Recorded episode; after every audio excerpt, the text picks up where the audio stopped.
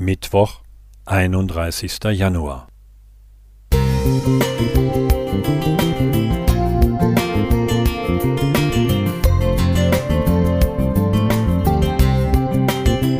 Ein kleiner Lichtblick für den Tag.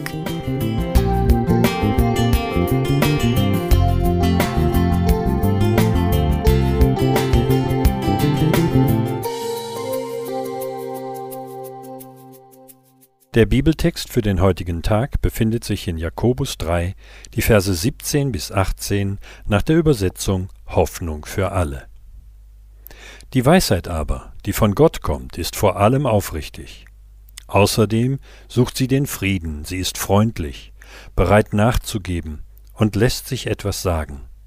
Sie hat Mitleid mit anderen und bewirkt Gutes. Sie ist unparteiisch, ohne Vorurteile und ohne alle Heuchelei. Nur wer selbst Frieden stiftet, wird die Gerechtigkeit ernten, die dort aufgeht, wo Frieden herrscht. Im Internet fand ich einen Rezeptvorschlag für ein ganzes Jahr von Katharina Elisabeth Goethe 1731 bis 1808. Man nehme zwölf Monate, putze sie ganz sauber von Bitterkeit, Geiz, Pedanterie und Angst und zerlege jeden Monat in 30 oder 31 Teile, so dass der Vorrat genau für ein Jahr reicht. Es wird jeder Tag einzeln angerichtet aus einem Teil Arbeit und zwei Teilen Frohsinn und Humor.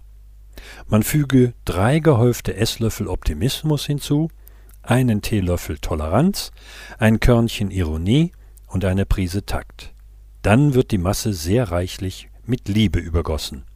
Das fertige Gericht schmücke man mit Sträußchen kleiner Aufmerksamkeiten und serviere es täglich mit Heiterkeit. Ein guter Rezeptvorschlag, der in dieselbe Richtung geht wie die Worte im Jakobusbrief. Die Empfänger dieses Briefes waren aufeinander neidisch und stritten sich, so Vers 14.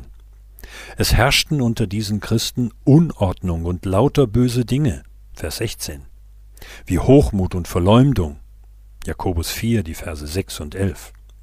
Selbst jene, die sich daran nicht beteiligten und diesen Missständen tatenlos zusahen, musste Jakobus sagen, Wer nun weiß, Gutes zu tun und tut's nicht, dem ist Sünde.